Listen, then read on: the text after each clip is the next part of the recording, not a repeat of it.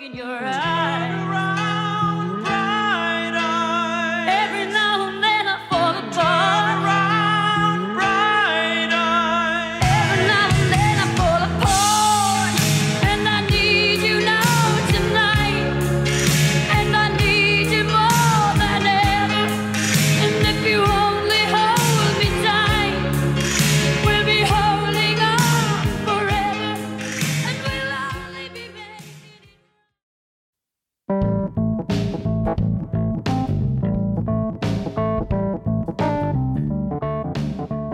Gente, assim começa mais um episódio do Odisseia Cast. Está um tempinho sem lançar um episódio, entre muitas aspas, normal, né? Vocês estão ouvindo aí muito a voz do senhor Ricardo, né? Todo mundo já tá de saco cheio. Eu Que tava bom, né? assim, É nervoso.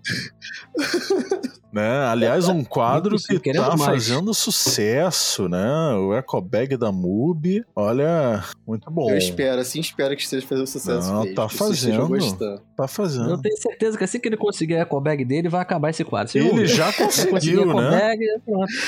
Ah, então acabou o quadro. Certeza, cara. Já conseguiu o que ele queria, acabou. não acabou o quadro, não, gente. Vai ter toda semana a Ecobag, da MUBI. E estamos aí planejando um quadro pro seu Guilherme, mas tá difícil, tá complicado. A agenda dele é pior do que da Gisele Bündchen. Mas. É, Olha, tá aí uma comparação que realmente é peculiar. Bom, gente, como vocês já sabem, nós vamos falar de Deserto Particular, né? Um filme dirigido por Ali Muritiba, né? Que também é conhecido por o filme Ferrugem e Nós por Nós, né? Tem o curta-metragem A Fábrica também, que é muito bom. A né? Fábrica. Para minha amada morta, né? E tem no MUBI a fábrica também, né? Tem, tem. Bom, como vocês já sabem, né? Temos aqui o senhor Ricardo Carvalho, o senhor Guilherme Cândido. Senhor Guilherme, depois de tanto tempo sem gravar, como é que o senhor está se sentindo? Olha, eu já estava angustiado. Olá, cavalheiros, saudações leitores. Ai, Eu saudade. Saudações leitores, rapaz. Olha só, fiquei tanto tempo fora. Leitores, leitores do Sete. Tomada 7, pô. É, então, saudações leitores do Tomada 7, saudações ouvintes do nosso amado Odisseia Cast. Tava angustiado, cara, porque aí, pra quem não sabe, né, eu passei por uma gripe aí, uma doença maluca, possessão demoníaca, não sei o que acabou que eu peguei aí. O negócio foi meio brabo, infelizmente não deu pra gravar. Mas agora tô de volta, espero que nunca mais a gente tenha um hiato tão grande quanto esse, né? Porque é muito difícil ficar distante do- dos grandes amigos, dos nossos ouvintes maravilhosos. Aliás, eu acho que esse negócio aí que passou pra você foi o mesmo que fez a gente não conseguir gravar esse episódio sobre deserto particular por tanto tempo, né? Porque foi um negócio complicado. É, eu não sabia que a gente ia tocar nesse assunto, né? Mas só pra você ter uma ideia, ouvinte. É uma maldição, cara. É uma maldição isso. Só que finalmente a gente tá gravando esse episódio. Vamos expurgar isso, exorcizar esses demônios. E com um grande filme, né? Vamos... Que é uma pena que essa maldição tenha se instaurado com um grande filme como O Deserto Particular. Mas ouvinte foi, foi brabo. Foi brabo. Tenha certeza que a gente já tá tentando Hum. gravar esse episódio há bastante tempo. Pois é, eu só vou acreditar quando apertar no botão do stop aqui da gravação e. Enfim, e o senhor Ricardo? pra ter gravado, né? Senhor Ricardo, como é que o senhor está? Sei aí que você tá aí trabalhando no seu quadro novo, mas como é que você tá se sentindo com a volta do trio do Odisseia Cash? Bom dia, boa tarde, boa noite, ouvintes do Odisseia Cast. Olá, meus amigos. Que saudade que eu tava de escutar o bom gente do Matheus e olá, cavalheiros do senhor Guilherme Cândido. Eu até mencionei isso no meu episódio, né? Eu tava ali me sentindo sozinho, né? Eu tive que mencionar isso logo no primeiro episódio, eu tava sentindo saudade de vocês. Tô muito emocionado de estar podendo estar falando com vocês agora de novo. É, e sobre o deserto particular, nesse filme que a gente gostou bastante, vamos falar aqui ao passar do, do episódio. A gente até publicou no, no Twitter e recebemos até um like do diretor Ali Muritiba. Eu fiquei muito feliz quando eu vi isso, Olha, foi surpreendente. muito bom. É, e, e tô, tô muito animado, cara. Bom, gente, é, Deserto Particular é um filme que nós vamos abordar isso mais com mais profundidade, né? É um filme que apresenta um Brasil com duas realidades bem diferentes, né? E é um filme que ele pede um olhar hum, mais atento ele mostra que cada pessoa ali tem as suas tem a sua complexidade, né? E eu vou pedir para o senhor Guilherme Cândido da famosa e tão esperada sinopse de Deserto Particular. Pô, pensei que você tivesse esquecido disso, né? Tanto tempo, né? Longe do Odisseia, o cara vai esquecer de pedir a sinopse. Ele mesmo vai falar sinopse. Ah, não, ele vai e lembra. Você viu que teve um plot twist, né, cara? Ele começou do jeito Pois é, diferente, cara. já puxou pra você de novo. Não tem como esquecer de uma coisa tão boa que é escutar o seu Guilherme falando sinopse, não tem como. Para falar de Deserto Particular, é sempre um prazer. Eu já vou adiantando aqui que eu assisti esse filme. Eu interrompi a programação que eu estava fazendo do Festival do Rio justamente para ver esse filme. Na época, ele tinha sido escolhido, foi escolhido no Brasil para tentar uma indicação ao Oscar. Fiquei muito triste, né? Todos ficamos, que ele acabou não conseguindo ah, essa indicação. Mas só para dizer que eu tive uma experiência muito marcante no cinema. É um filme que. Uma exibição que realmente me marcou muito. Gostei pra caramba do filme. Um filme que Assim que, que acabou, assisti três filmes naquele dia, o Deserto Particular foi o segundo, aí quando acabou, eu fiquei naquela, pô, acho que eu vou atingir o auge hoje, sabe? Vou, vou parar por aqui. E o Deserto Particular, ele, como você falou muito bem, Matheus, ele expõe é, um Brasil que a, a gente acompanha assim diariamente, mas só que muitas vezes é, é uma realidade que pode passar batido. Bom, e o Deserto Particular, ele acompanha a história do Daniel, que é um policial de Curitiba que passou por um evento traumático, ele teve ali um incidente com um recruta, acabou sendo afastado. E paralelo a isso, a gente acompanha a vida dele. Ele é um cara muito atencioso com o pai, ele vive com o pai, idoso, é, cuida dele, né? o pai dele inspira alguns cuidados. E em paralelo a isso, ele mantém é, mensagens ali, fica se correspondendo com a Sara é, através do, do WhatsApp, ele fica trocando áudios, até nudes, né? É, Mantém ali um, um relacionamento, é, mostra realmente que está apaixonado por ela. Só que acontece é, um incidente que ele fica passando muitas mensagens e aí a Sarah simplesmente para de responder, ele entra em desespero, ele tá com, a- com aquela ligação forte com ela, e aí ele começa a ficar preocupado. E aí ele toma a iniciativa de pegar o carro dele Curitiba e partir rumo a Petrolina. Né? a Petrolina não, perdão, rumo a Sobradinho, é, na Bahia, que é onde vive a Sara. Ele vai lá procurar para saber o que, que aconteceu né, com ela, por que, que ela não tá respondendo mais. E aí o filme se desenvolve mostrando, primeiro, a realidade, né, o Brasil de Curitiba, que mostra a realidade dele, que é aquela a convivência com o pai, ele também foi, foi policial, então tem aquela coisa né, da, é, dessa, dessa masculinidade tóxica sargento, até né? certo ponto, né? Sargento, ele é- inclusive chama o pai de sargento, né? E aí depois, a partir do momento que ele vai pro Nordeste, aí uma coisa muda de figura, outra realidade, outra visão de mundo. E, e, e o diretor, o cineasta Ali Muritiba, ele conduz isso com maestria e a gente vai abordar aqui todos os aspectos técnicos. E eu tô aqui ansioso para gente comentar principalmente da fotografia. Fotografia do venezuelano Luiz Armando Arteaga, que ele fez um filme que eu gosto muito, que é As Herdeiras, um filme paraguaio.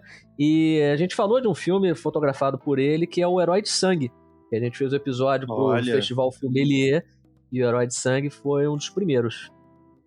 Eu fiquei invejo o senhor de ter visto essa fotografia tão linda do de- deserto particular na telona do, do cinema, né? Que eu acabei vendo na HBO, mas olha, ver isso no telão do cinema deve ter sido maravilhoso. A fotografia Foi desse fantástico. filme é muito linda. Bom, e, e esse filme, né, graças a Deus, né, a gente sempre gosta de trazer filmes assim, que além do- do- dos aspectos técnicos, tem umas discussões que são é, levadas né, até o, o, o espectador que são muito interessantes de, de, de serem é, comentadas. Né? Ali no começo do filme você vê como a vida do Daniel tá estagnada, né? Ele acabou de vir de um de um evento violento, né? De um erro violento que ele cometeu na, na corporação ali, né? Que ele é um policial militar. E ele tá ali naquela coisa de ter que cuidar do pai, que tá com um certo nível de. é, pelo que parece, né? O filme não chega a abordar tão precisamente sobre isso, mas ele tá com um certo nível de, de demência, o que parece. E ele Sim. precisa ali do cuidado é, do Daniel. E, e ao mesmo tempo ele também tem que procurar um bico, né? Ele chega a ter que procurar um bico de segurança e, e, e, etc. Só que acho que falta alguma coisa, né? Pro, pro Daniel. Apesar dele viver com o pai, ele se sente sozinho, né? A gente vê ele trocando mensagem, ele, é, ele caminhando, né? Correndo, e aí o próprio ali Muritiba, ele faz questão de, é, de mostrar isso, né? Ele correndo ali na, na rua, tudo vazio, não tem uma viva alma ali perto dele, ele Tem mesmo ressalta som, né, isso que através ele dos áudios. também. Nem som, nem nada, né? Uma coisa incrível. Ele, é um- É, ele, ele até um comenta que assim, inusitado. ele convive. Ele tem um relacionamento assim meio distante com a irmã dele, né? Ela serve um pouco para um porto seguro para ela poder cuidar do pai enquanto ele consegue trabalhar, né? Conseguir mesclar um pouco a vida dele de ter que cuidar com um pai que tem demência e a irmã ajuda um pouco. É, ele esbarra até em alguns assuntos assim de certos preconceitos que acontecem ali com a irmã, é, alguns assuntos que, que é abordado no filme.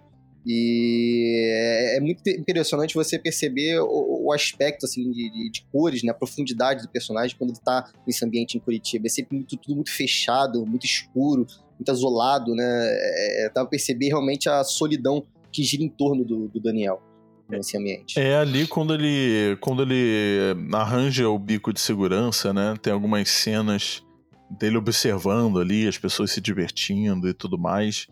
E casais, né? sim, e é um ambiente todo colorido, cheio de luzes e tal. E tem de- logo depois tem uma cena que ele tá uma espécie de armário, né? Que as pessoas, os funcionários, acredito eu, é, utilizam para para guardar co- as coisas, etc. E até a questão da fotografia, né? Como tudo. é, é, quando, o- quando o Daniel passa por esse tipo de situação de raiva ou de incompreensão do que ele tá passando, as coisas são bem mais escuras, o, o, o tom das, da- da- das cores, dos objetos selecionados ali em cena são totalmente diferentes, né? É muito. é, muito bem orquestrado, né? Essas, todas essas questões, assim, né? Não, as próprias luzes fluorescentes. O filme faz um uso muito forte de, de luz fluorescente, vários ambientes, inclusive essa cena mesmo, né? que é um- não sei se é um vestiário, né? Mas como você falou, tem, tem alguns armários ali, né? É, tem, tem alguns armários ali, então ele usa essa luz fluorescente, usa muito verde, né? Uma coisa meio puxado pro azul, assim, em alguns momentos. A gente, a gente vai detalhar. Já é o momento, inclusive, Matheus, da gente chegar e falar do, do esquema de cores do filme ainda não? Vamos, inclusive, né? Foi bom você ter me perguntado isso, senhor Guilherme, porque nesse episódio nós vamos utilizar de um artifício aqui. Assim, tem dois tipos de ouvinte. Tem um ouvinte que quer só ser. ahn, só ter aquela curiosidade de ver o filme, e tem um ouvinte que não liga, que quer vi- ouvir aqui o nosso episódio com spoilers. Então, quando nós formos falar de spoilers, nós vamos avisar, vai ter aí um aviso sonoro. E podem ficar despreocupados que até esse momento não vai ter spoilers, mas pode falar, o, o, o seu Guilherme. É, aqui é- esse é o momento que é, eu faço uma pausa para aplaudir o senhor Ali Muritiba pelas referências dele, porque o filme ele exibe, faz claras homenagens ao cinema do Wong Kar Wai. Porque a gente tem muitas cenas, cenas banhadas em verde, que lembram muito Fallen Angels. É, muito neon, né? Muito, muito neon. A própria luz fluorescente meio que dá um, um efeito semelhante, né, em alguns momentos. E aí, é, as cenas noturnas, até quando ele já tá é, no Nordeste, né, até quando ele já tá em Sobradinho, tem uma cena dele caminhando com uma moça à noite. E aí, aquelas luzes verdes, né, a câmera assim, meio de longe acompanhando os dois. Lembra vários momentos do, do Fallen Angels, que é o Anjos Caídos, o título em português dessa obra-prima do Wong Kar Wai. É, tá na MUBI ainda, Ricardo? Você que é o nosso MUBI boy. Kawaii, é, a MUBI, ela fez uma curadoria exclusiva só de filmes dele, a carreira dele inteira tá lá. Quem quiser ver, tá tudo lá. Não vai sair do catálogo. Tem que ter a oportunidade de fazer o merchanzinho, né? Claro. Infelizmente, tu tá sendo pago ainda pra isso, né? Mas fica a dica aí pra galera. Vai, vai chegar. Alô, MUBI, hein? Alô, Alô, estamos aqui. É, além do Fallen Angels, que tem essa coisa da iluminação, dessa, dessa luz verde, é, em alguns momentos ele puxa mais pro vermelho, aquelas cores quentes é mesmo, e aí lembra mais amor, a flor da pele. O próprio tom da narrativa, em alguns momentos, ele traz pra esse lado, esse romance é, do Daniel com, com a Sarah. E o filme ele brinca muito com essa questão das cores, mas eu queria destacar também, até se vocês me permitirem aqui, é, algumas brincadeiras visuais que o filme faz, eu achei são sutis e são precisas, porque, por exemplo, tem um momento, o filme ele foca muito na questão do olhar. Tem uma, uma sequência assim, assim que o Daniel chega é, numa espécie de boate ali, num, num bar, quando ele vai se encontrar com a Sarah, é, já em Sobradinho, ele tá esperando, né, para encontrar com a Sarah, tá se encostando na parede e tem um- uma luz, assim, como se fosse uma fita de LED atrás dele, assim, mas na altura do olhar dele, um LED azul.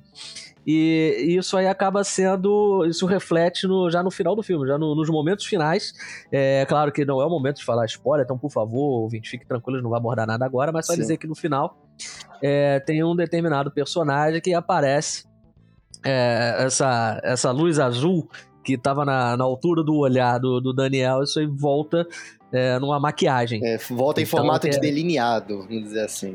Exatamente, obrigado. né? Agora- Reparem nos agora olhos, ouvintes. É basicamente isso que o Guilherme quer querendo dizer. Reparem bem nos olhos do- do- dos atores que, enfim, vai valer a pena. Isso, o filme vai muito em cima disso, porque se no início, como o Matheus falou, o filme, ele é, o Ricardo também falou, é essa questão dele ser muito solitário, de ser um ambiente mais frio, é, o, o Nordá Sobradinho é um ambiente que tá em ebulição, né? São cores quentes o tempo todo, é, muitas cenas é, ao ar livre, cenas é, de dia, muita luz solar, é, e o filme vai, vai muito nesse ponto, né, nesse, jogo de cores, né? O, o azul esverdeado, o, o verde azulado com o vermelho mais puxado pro laranja. Ele aproveita ou muito menos isso. daquela beleza ali, né? É, meio. Uma coisa meio deserto ali. Ele aproveita muito daquela beleza ali, daquela. Daquele Ambiente bem local. caloroso, né? Aí o, o design de produção, até das primeiras cenas ali, ainda em Curitiba, na casa do pai do Daniel. É que demonstra muita coisa, né? A, a, a cruz, né? Eu acho que, se não me engano, Não, tem o uma cruz em é cima da cama do pai do Daniel. Tem, Tem, tem, tem um tem um terço de gigante. gran- é, gigantesco, assim. né? Ele usa um escapulário, né? Isso aí pra ressaltar como uma religião importante na vida dele. São policiais é, bem tradicionais, né? Aquela família mais, mais tradicional, conservadora, religiosa. Isso aí também acaba é, gerando eco até na- no personagem da Sarah, né? Porque a gente vê que também tem a religião envolvida ali, né? Num Sim. grau até mais exacerbado. Bom, ainda não vamos abordar spoilers, né? Mas assim, pelo menos é, até a ida do Daniel para encontrar a Sarah, acontece uma coisa, né? Talvez seja o estopim da decisão é, que causou a decisão do, do Daniel de tentar encontrar a Sarah, foi que a irmã dele, né? Isso eu não acredito, não acredito que seja spoiler. A irmã dele fala que ela tá namorando. E, e ele já aquela coisa, né? Já já pressupõe que é um homem. E ela fala não, é uma mulher, né? E o Daniel fica sem jeito, não sabe o, o que falar, Tem reação, não tem né? reação nenhuma e só sai, né? Aquela questão é da heteronormatividade, né? Ela começa a falar assim: ah, não, tô saindo com uma pessoa, não sei o que, tô, tô gostando muito dela, e já tô pensando em morar. Aí ele fala assim: pô, mas você mal conheceu o cara, tem o quê? Dois meses, já tá querendo morar com ele? Aí ela fala assim: não, quem disse que é um cara? Né? Aí, enfim. E aí ele já sai disso pra logo depois ele já toma aquela decisão abrupta de procurar a Sarah, né? E, e, e isso tem uma conexão muito forte também depois com o que a gente vai ver é, no filme, né? É. Tem umas questões meio sombrias que acontecem na vida do Daniel, né? Porque, assim, o convívio com o pai dele, quem, quem convive com uma pessoa assim, sozinho, né? Tem que tratar do pai com um problema que ele tava passando, é, fica muito cansativo, né? É uma questão meio triste, assim, de se, de se viver. É, tem um momento até que o pai dele, ele chega em casa, do nada o pai tá, tá todo arrumado de sargento, carregando uma arma, né? Com bala e tudo, fumando cigarro, ele fica se sentindo meio mal, ele fala assim, porra, para com isso, não sei o quê. É, é- é de, de se deixar qualquer pessoa abalada, né? Não, não tava favorecendo. Ele tinha suas questões ali preconceituosas, a vivência com o pai, a solidão, então tudo girou uma. Já tava, aconteceu o que aconteceu né, da, da sede dele, né, de, de policiais, é, o acidente, e então foi uma bola de neve assim, questão pra ele simplesmente dar um basta. A gente percebe que tava tudo dando errado, né, pra ele. Bom, agora eu acho que é o nosso avisinho para spoilers, né? Eu já quero Opa. entrar aqui numas questões que talvez sejam spoilers para para alguém. Então, Com gente, certeza. a partir daqui pode ter spoilers. Bom, como eu já tinha dito antes, né? Um filme que ele fala da, de como os indivíduos podem ser complexos, né? Em suas determinadas localizações ou das suas determinadas vivências, né? E uma coisa que une a Sarah e o Daniel, mesmo que de maneiras diferentes, são os sentimentos reprimidos que os dois têm, né? O, o Daniel tá ali, como eu já tinha dito, com a vida dele parada, tá afastado do trabalho, tem que cuidar do pai, é, tem que procurar bico de segurança. A Sarah já tá em outra realidade, ela tá numa cidade relativamente pequena. É, Todo mundo se conhece, né? Tem aquela questão ali da igreja, com a avó. Exatamente, ela é uma É pessoa. outro momento da vida, né? Cheio de sonhos. Pois é, ela, ela é uma pessoa que ela é reprimida também, porque é, é, é, ela tá ali em volta de uma religião totalmente opressora. Ela tem uma avó ali que é super amorosa, né? Que acolheu ela no momento que tinha que acolher, mas também é uma pessoa Rigorosa, né? super rigorosa, religiosa. E ela tem uma única pessoa ali que ela pode ser 100% ela, que é o amigo dela, né? O, o Fernando, inclusive, Fernando. que é que é que é, é atuado pelo Toma, Tomás Aquino, né? Que também É, apareceu em Bacurau. fantástico. Sim, exatamente. Bacurau, Curral, As Verdades, ele tá numa sequência espetacular Ele tá em, tá em Tatuagem também, que é um filme LGBT brasileiro maravilhoso. Muito bom. Gosto muito desse filme, que é do diretor Hilton Lacerda. Fica a dica aí pros ouvintes também. E é interessante isso, né? Porque tem essa coisa da, da- das realidades diferentes, né? Do Brasil, é, o Sul, o Nordeste, e só que tem essa similaridade, né? O Daniel tem, tem um tipo de repressão que ele sofre, mas a Sarah também tem um tipo de repressão que, que ela sofre, mas de maneiras totalmente diferentes, mas isso depois acaba que se conecta, né? Eu também acho muito interessante o fato do Daniel ele ser um personagem que ele tem tudo pra ser caricato, né? Ele é um policial. Isso já basta pra ser um personagem caricato, né? Sim. É, ele é um policial que tá atra- atrelado a casos de violência, né? Ele tem um histórico forte de violência, né? Ele foi afastado justamente por um, por um caso de, de violência, mas em momento algum, né, o Daniel se mostra um personagem caricato. É, filho de sargento, né? Vem de Curitiba, que é o sul, a galera que sabe que é um lugar mais conservador. Então, realmente tinha tudo pra ser, mas é, foi muito bem escrito, né? Acertou bem no roteiro. Mérito também pro próprio Antônio Saboia, né? Tem uma atuação ali que tinha tudo pra fazer uma figura até meio antipática, né?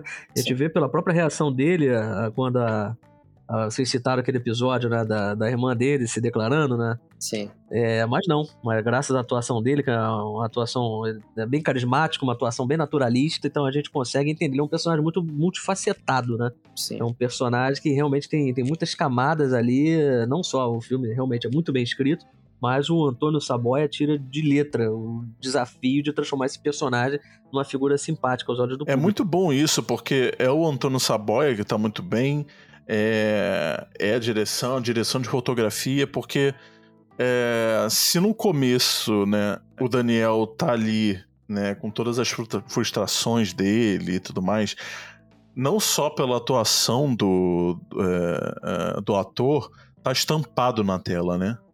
As coisas são mais silenciosas, as coisas são mais escuras, né?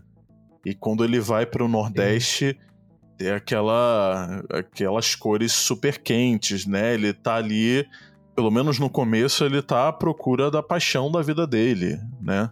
Tem aquele baque, né? Assim, é, até, até se assusta um pouco, ele fica meio perdido, tenta se achar ali entre os bares, né? A própria paisagem sonora, né? Que o Ricardo des- destacou no, no início, que ele tá lá correndo e não só não tem ninguém perto dele, como também é um silêncio sepulcral. E, e nos momentos mais contemplativos, digamos assim, que ele tá lá, por exemplo, é, comendo num bar, a gente tá ouvindo uma música. É muito difícil nessas passagens que ele tá é, em Sobradinho, da paisagem sonora tá assim. A gente tá sempre escutando alguma coisa, sempre escutando uma música. Aliás, a escolha das músicas, né? E aí a gente vai chegar a um ponto que a gente vai elogiar também a trilha sonora do Felipe Aires, é, que fez um filme também muito bom com a Batalha de Shangri-La mas é, as próprias escolhas né, das músicas. Tem uma que, é, nessa cena do bar, enquanto ele tá, tá comendo, a gente tá ouvindo, é, foi tudo culpa do amor. então ele tá dando algumas dicas, assim, né, bem, bem sutis. E também né, são músicas muito características, né, do local que, que ele tava. É. Sem Tem dúvida. direito até aos barulhos da pisadinha, né? Não sei se você Barões percebeu. da Pisadinha, tem. Toca, toca a rocheda. Eu achei muito, muito, muito bom isso, porque é- era um filme que não, não, não- não- não se esperava. Do nada, toca um Tarrocheda. Não, e o timing é perfeito, é sempre é, maravilhoso. Todas, todas as vezes que, que, que se insere assim, alguma trilha sonora, as próprias vezes que ele tá assim no, barzinho, né? Assim, pensando na vida, tentando procurar a Sarah, é, é tudo muito bem feito. Assim, e, e os momentos contemplativos a gente encaixa também no momento de caminho de Curitiba até Sobradinho, né? Que temos os, as passadas dele andando de carro, ele parando pra mijar, ele parando no carro pra dormir. É, são sempre, assim, além da fotografia, é tudo muito bem feito, muito bonito. Estavam abordando ah, alguns momentos atrás sobre o que poderia, o que poderia ligar né, o, o Daniel a Sarah, né? Porque afinal de contas está tratando, o roteiro trata de, de dois polos ali que é, um é, a Sarah no caso é regida, o lar é regido pelo moralismo religioso, né? Uma pessoa que é muito ligada à igreja por conta da, da avó que vocês já falaram, mas tem essa questão da, da masculinidade tóxica, né?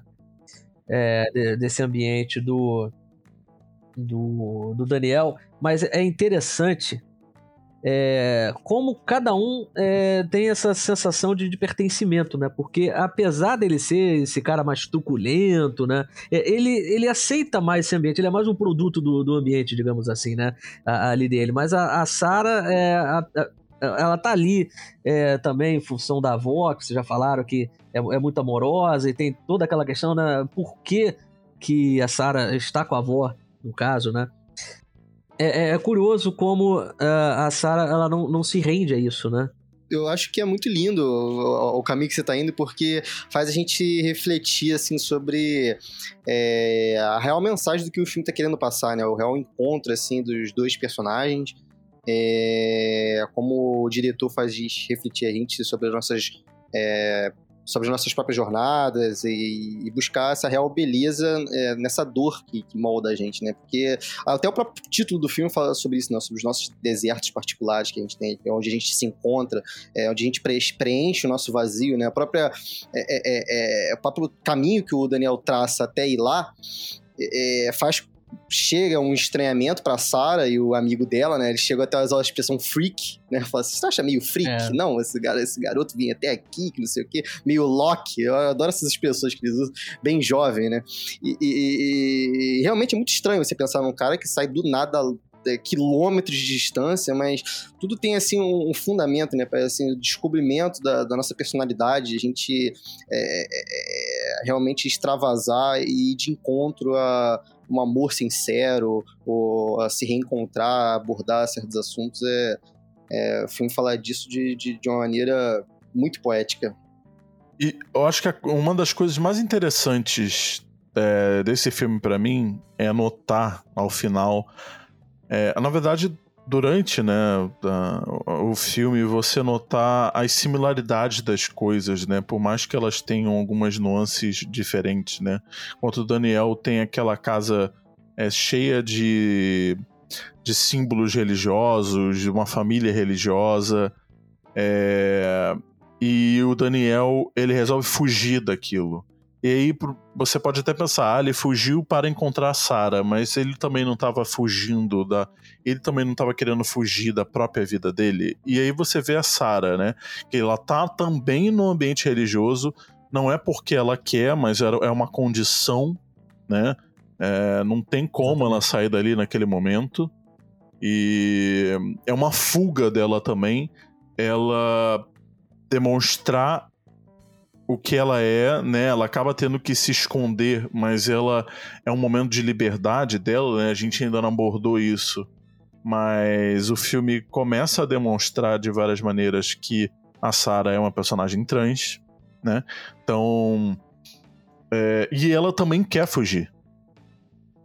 Né? É, o Daniel. O, famoso, unir o útil agradável, né? O Daniel foge e ela também quer fugir. E aí chega no final, eu já tô puxando pro final da dona de Ricardo aqui, mas vamos falar de outras coisas também. Chega no final, acaba que o Daniel ajuda ela a fugir, né? Então, é, é, talvez o filme fala, fale muito sobre fugas, né? De, de fugir Também. daquela situação desconfortável para encontrar quem a gente realmente quer ser, quem a gente pode ser e, e etc.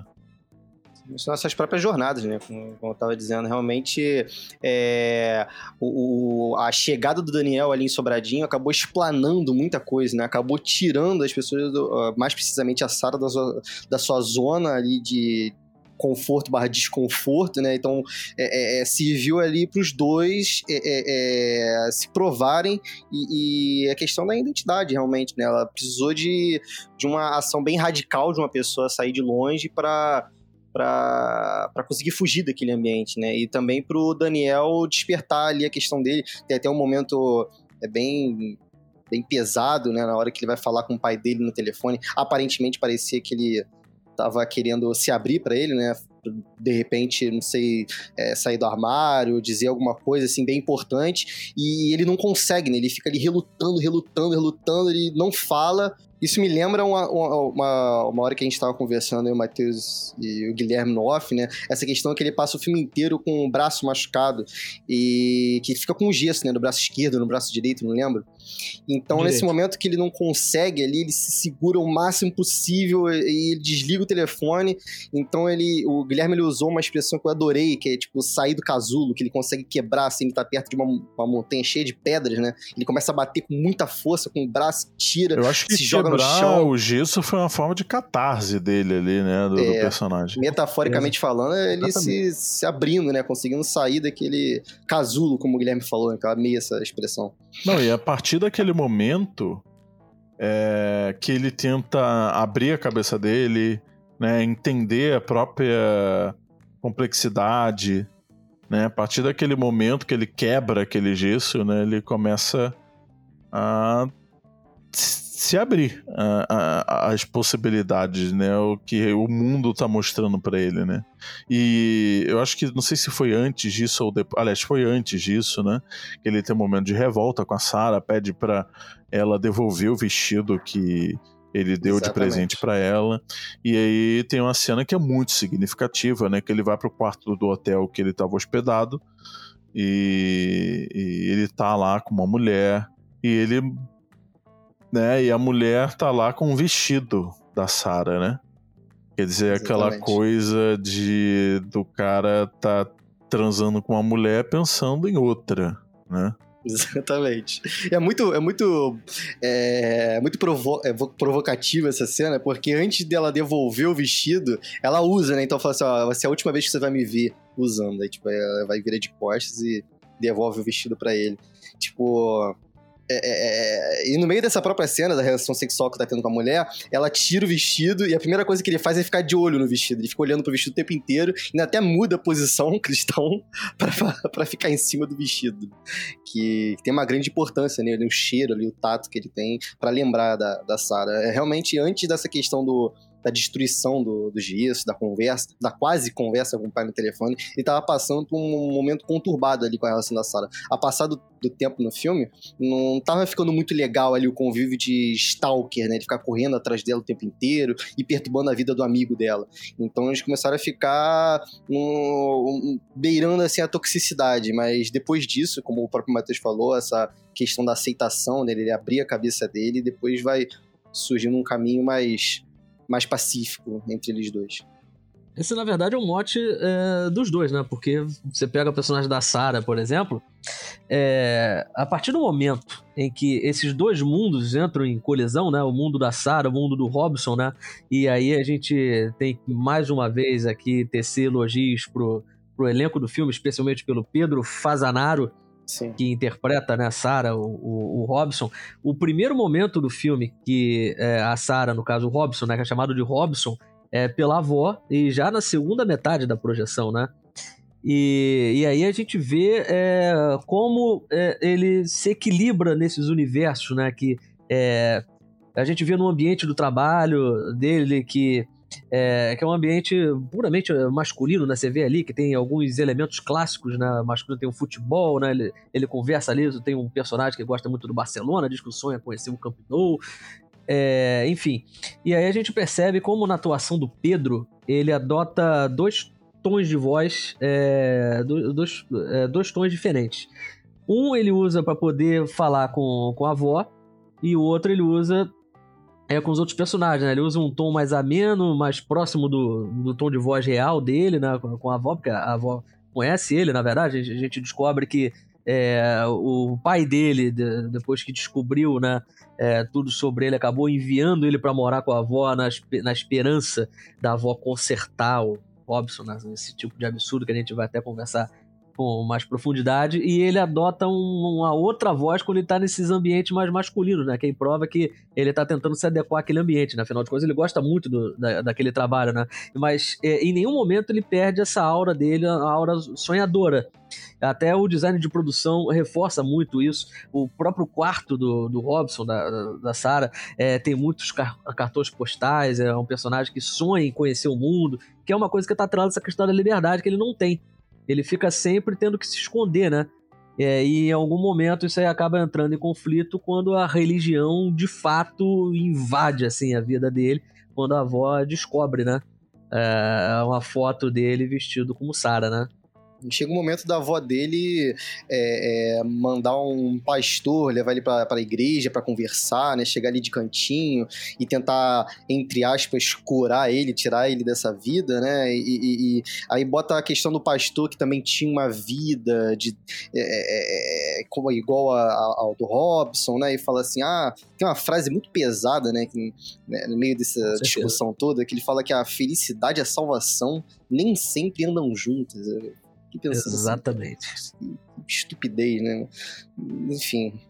Complicado. Ele tenta mostrar pro Robson né, uma foto dele é, vestido como. É, Tina Turner, né? Ele tá vestido como Tina, Tina Turner. Turner. Exatamente. E aí ele mostrando como se fosse uma coisa pejorativa, né? Ele querendo dizer, olha só como é que eu era hoje em dia é, eu já, já, sou diferente, você tá vendo como é possível? E aí o Robson dá uma resposta que é sensacional. Ele fala, pô, mas você, pare... você parece ser feliz nessa foto, né?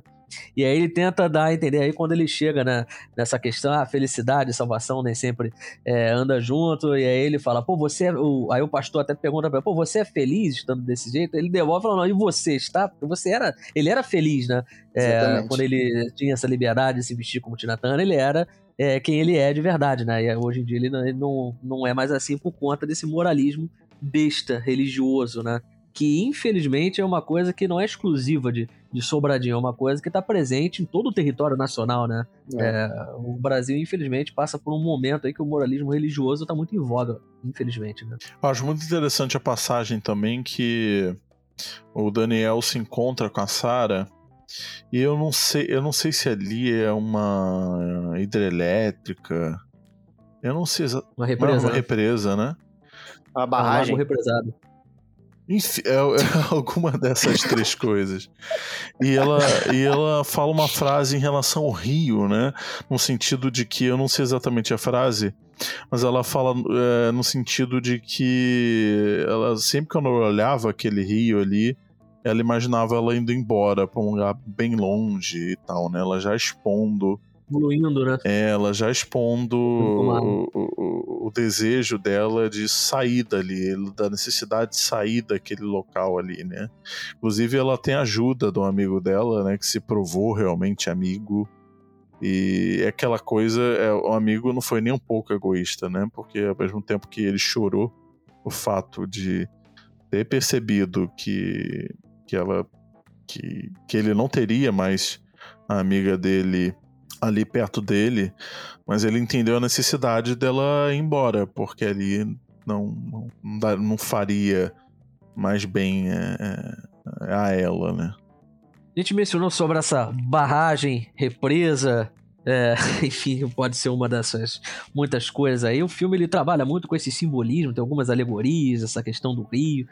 A Sarah diz que quer fluir como a água do rio, né? Mas também tem uns simbolismos menos sutis e até mais, é, digamos assim, que ficam muito explícitos, como a tatuagem que tá no ombro da Sarah, que é de uma cobra mordendo o próprio rabo, né? Ricardo, você inclusive pesquisou, até tem um nome, é, esse tipo de tatuagem, né? Esse símbolo da cobra mordendo o próprio rabo, né? É, eu, eu não sei se o Ali Muritiba quis chegar a fazer essa referência, mas acho que cabe muito bem, porque essa tatuagem, é, o nome, o símbolo, né, essa cobra, esse ser mítico aí, né, esse signo, ele significa o Ouroboros, né, não sei se é assim que é essa pronúncia, mas vem de uma filosofia do Nietzsche, né, que é o eterno retorno, que chega, assim, uma a premissa, basicamente, que estamos sempre nesse ciclo infinito, né, de, de voltar a, a, a, aonde chegamos e desse descobrimento. Fala basicamente do filme, da gente é, é, tá se trazendo a todo momento ao, zero, né, a gente chegar ao ponto de, de se descobrir dessa maneira. É mais ou menos isso que eu ia falar, com essa questão do, das pessoas estarem... É, é, essa tatuagem, ela ela ganhou destaque é, no momento em que os personagens eles estão se conhecendo de fato. Sim. O próprio Daniel, ele tá. Ele começa a se descobrir, né? Chega um momento que ele fala que ele não sabe mais quem ele é. E aí, nessa conversa que ele tem com a Sarah, aí uma conversa mais franca, né? A gente descobre um pouco mais sobre os dois, e aí são o que eles conhecem de fato, né? E a, e a Sarah tá usando uma, uma camisa mais, mais curta, acho que é uma regata, né? Se não me engano. É. E aí dá pra ver claramente a, a tatuagem né, é, nessa cena, e aí a gente vai descobrindo um pouco mais sobre os dois.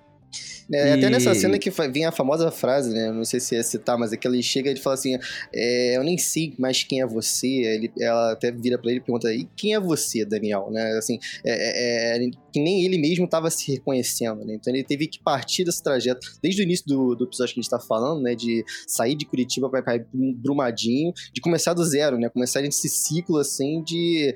É, às vezes até mesmo a gente tem que morder o nosso próprio rabo pra gente se entender, vamos dizer assim, no mais explícito falando. Nessa cena, é, quando a Sarah tá explicando sobre Sobradinho, né? Sobre Sobradinho, é, ele. A Sarah diz que aquela Sobradinho que ele conhece, na verdade, foi construída do zero, né? Ele, Exato. ele explica de um jeito que ele, de novo, faz uma. É, uma. Uma alegoria, né? E, e aí vai é, também, isso acaba refletindo uma outra questão, porque se a partir desse momento ele diz que ele já não tá mais se reconhecendo, que ele já não sabe mais quem ele é, no início, né, quando ele chega no ponto que, é, que ele descobre né, essa questão envolvendo a Sarah, é, ele começa a dizer que ele foi enganado, né? E aí a Sarah vira pra ele, não, não é, é você que tá se enganando. Ele fala, pô, você me enganou, Dan... você me enganou. Aí a Sarah responde, não, não, Daniel, é você que tá se enganando. E aí que começa essa questão, essa viagem dele acaba sendo uma viagem mais de autoconhecimento, né? Até chegar a, aquela cena da, da, rodoviária que a gente em algum momento vai ter que abordar, né? Maravilhoso, maravilhoso, porque Sobrad... a, a gente descobre com esse filme que Sobradinho nada mais nada menos é do que uma referência ao eterno retorno do Nietzsche. Olha só, você tá se reconstruindo é. ali do zero, que já tá tudo predestinado, né? As pessoas a continuar repetindo ali as mesmas coisas e tal. É maravilhoso isso, maravilhoso. E aí a gente chega ao final, né? Temos que falar essa cena da, da rodoviária. É, quando o Daniel chega ali na, em Sobradinho, ele espalha uns cartazes, né? para procurar a Sarah. E no final isso acaba dando ruim, né? Uh, ela até mostra um, desse, um desses cartazes para ele, olha, né? Isso que você fez acabou é, me ferrando, né? E eu vou ter que partir, né? E foi aí que, que entra a história do amigo dela ajudar ela, dando dinheiro. E, e ele dá de ombros até aquele momento ela vai até a rodoviária, compra passagem, ela até escolhe para o Rio de Janeiro, né? E, e, e tudo mais. Só que aí o Daniel vai ao encontro dela na rodoviária, E aí? E aí, Pode falar, senhor. os dois ao mesmo tempo. Pô, e aí eu acho que chega um momento que antes do ônibus partir, na verdade, pouco antes do motor do ônibus ser ligado, aí vem uma referência, um easter egg, que eu confesso que me surpreendeu bastante, que do nada a gente ouve o nome Zé do Caixão. Ah, então, ó, os dois estão conversando ali na frente do, do ônibus, prestes, a Sara prestes a ir embora, e aí alguém fala Zé do Caixão, que com certeza é uma homenagem feita pelo Ari Muri- Muritiba ao nosso José Mujica Marins. Será que tinha algum passageiro ali com a unha grande, já era conhecida, né? que falou, ô Zé do Caixão, cheguei. Pô, pois é, né? Mas a gente tem que comentar que essa cena da rodoviária é uma cena muito linda, né? Muito. E é uma cena que rompe com alguns padrões, né? Se as pessoas acham que aquela ali vai ser uma cena de ah, vamos, né? Vamos ficar juntos para todo sempre e, e tudo mais. E, e na verdade não, né? Eles têm ali uma cena de romance, né? Ali dentro da rodoviária. Eh, confirmando, né? Acho que dá para confirmar ali que o Daniel se ele já não se encontrou, ele tá num caminho bem avançado, né, da, desse encontro. Tá se achou no vale, vamos dizer assim. É. E encontra a Sarah. É, Ela vai realmente para Rio de Janeiro e ele parece que volta para Curitiba, né? Eu acho que Ele não quer, ele quer prender ela, né? Tem que deixar as pessoas voarem, né? Deixar quem a gente. Às vezes é deixar a gente, quem que a gente ama partir é um significado de amor, né? Já é uma, uma forma de amar. É você provar ali, né? Essa questão. é e Ele, talvez na verdade, até brinca com ela, né? Falando que de repente ele pode ser que ele vire é, pescador, né? Igual, o- acho que é o avô, né? Que, que ela cita. Sim. não e, e também porque talvez eh, nessa jornada de descobrimento eles não estejam na mesma página, né? Eles se gostam muito, mas ela vai encontrar coisas novas ali no Rio e na jornada dela. E talvez isso não se encaixe com a jornada dele em Curitiba, que vai se formar.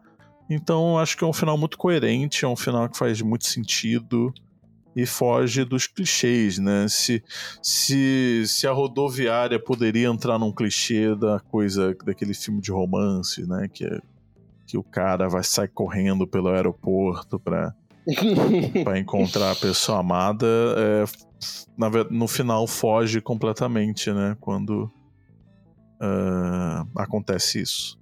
Ele acaba abraçando até uma utopia, uma utopia gostosa, né? Mas é, em nenhum momento o filme traz essa proposta realista, né? É. Apesar Tem dele soar responsabilidades, né? Exatamente, apesar dele soar que vai ser meio utópico, ao final ele se prende, ele permanece fiel até o último instante a essa proposta é, do filme e é um final realmente apoteótico, né, belíssimo e que traz a canção tema do filme, né, o tema do, do casal, que é o Total Eclipse of Heart, né, que é Off the Heart, da Exatamente. Bonnie Tyler, né. Exatamente. É, que o nosso ouvinte Enfim. teve o prazer de ouvir, né? No início desse episódio. E eu, infelizmente, é, vi essa cena super responsável, super apoteótica, como o Guilherme falou. Né? Infelizmente eu vi, porque eu, eu tô dizendo infelizmente porque eu chorei bastante com esse final. porque é bonito, mas é muito triste ao mesmo tempo de, de, de se ver. Mas é um maravilhoso. final agridoce, né. É, exatamente, exatamente. B- Bittersweet, em referência ao Ricardo. Grande, Ricardo. Nosso American Boy. Bom, gente, assim que termina mais um episódio do Odisseia Cast. E se nos outros episódios a gente eh, reservava né, esse, esse espaço aqui no episódio para ser um pouco engraçado, para o nosso humor ser ativado, a gente vai reservar esse espaço, dessa vez, para homenagem a uma pessoa que infelizmente semana passada faleceu, né? Que é a grande Itali, E a gente escolheu uma música que, é, de certa forma, é bem compatível com o filme que a gente falou hoje, que é a música Eu e Meu Gato. Mais um dia desses, eu vou fugir de